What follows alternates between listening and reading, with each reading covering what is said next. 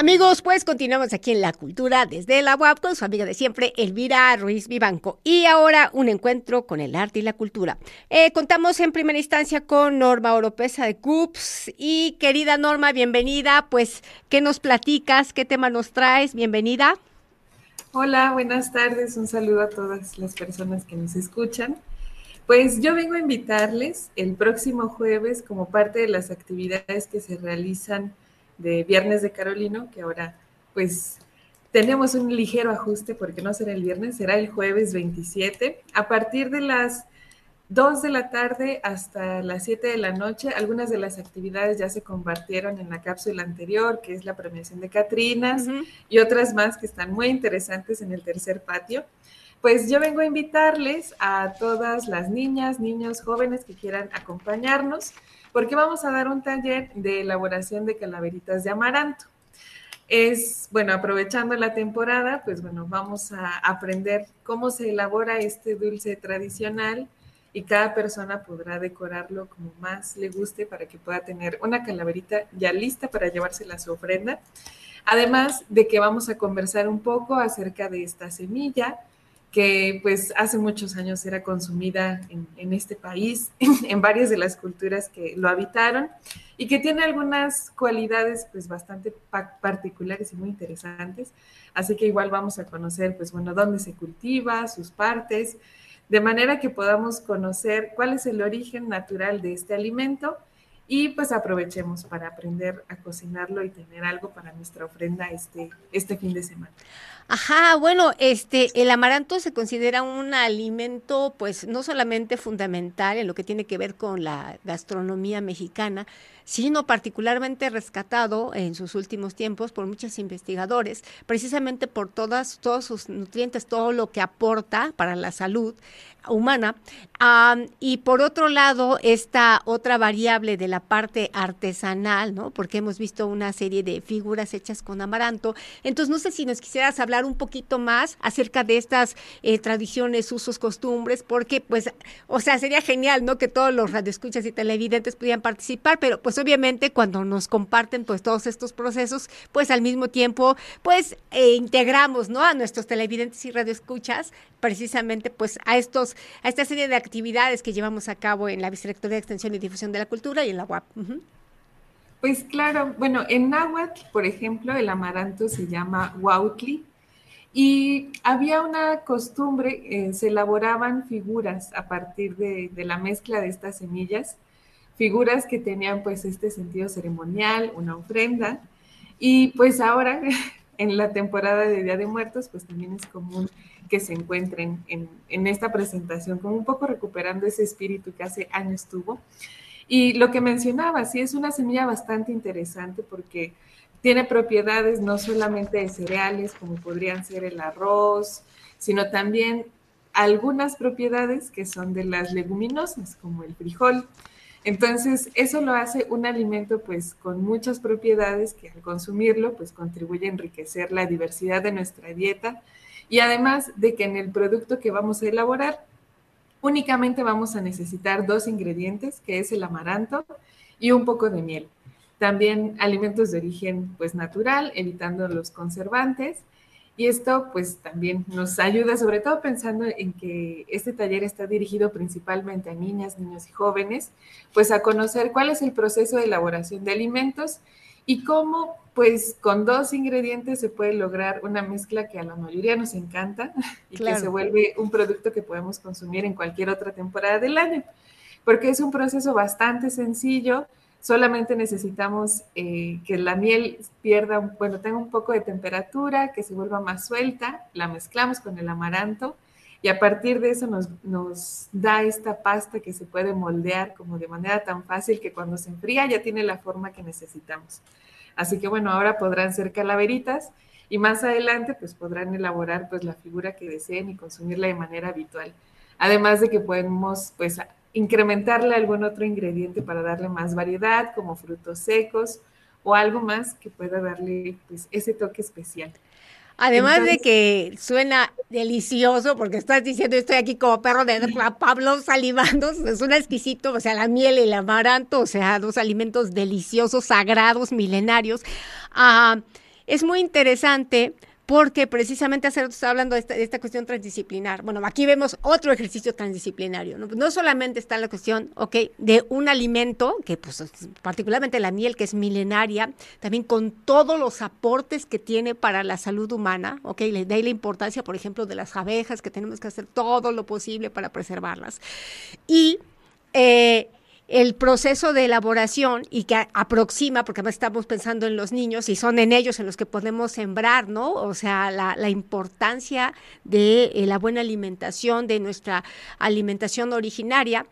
Y al mismo tiempo, o sea, esto vinculado con eh, pues estas festividades por el Día de los Muertos. Entonces aquí se cruzan, o sea, una serie de elementos pues gastronómicos, históricos, antropológicos, sociales, culturales, artísticos, creativos, lúdicos. Entonces está genial, ¿sabes? Porque eh, con esto pues dicen que para muestra basta un botón y con esto se nos hace evidente precisamente cómo eh, las distintas actividades que se están pensando no son ni ocurrencias ni se trata de llenar el rato, cómo podemos a través de estas actividades lúdico-creativas, pero que además tienen un impacto mucho más trascendente, generar en nuestros niños no solamente el gusto y el interés, sino además pues el compromiso al ser un aprendizaje experiencial, un aprendizaje vívido, para que ellos vean la, o sea, que no es tan difícil, ¿ok? Y que encuentren como esta, esta, no sé, este gusto, ¿sabes? O sea, por la buena alimentación, pero además también por la cuestión creativa, ¿ok? Entonces, ah, eh, ¿Desde cuándo es que tú estás involucrada en estos, en estos procesos que, o sea, que parecieran como sencillos, pero si uno ve como todo el impacto que pueden tener, en realidad es como aproximar algo desde un ejercicio, una dinámica que pareciera muy sencilla, pero que implica una serie de, de, de circunstancias que obviamente abonan, ¿no? Particularmente, pues, en los únicos que son nuestra esperanza, que son las niñas y los niños, ajá. Claro.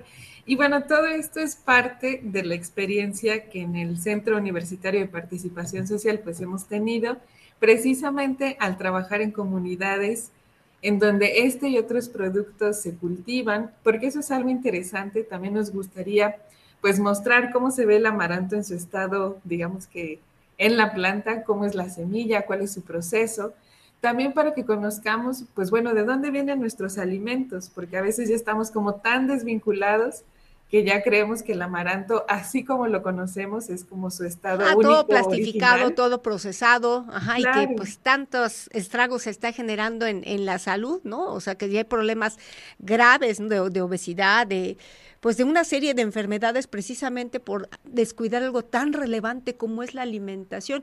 Fíjate, eh, ubicamos los guasontles, que también los guasontles es un alimento prehispánico también exquisito. Es que le dije de verdad, estoy como el perro de Pablo salivando, ¿sabes? O sea, un guasontle ahí capeado con mole poblano, con pipián verde, bueno, exquisito.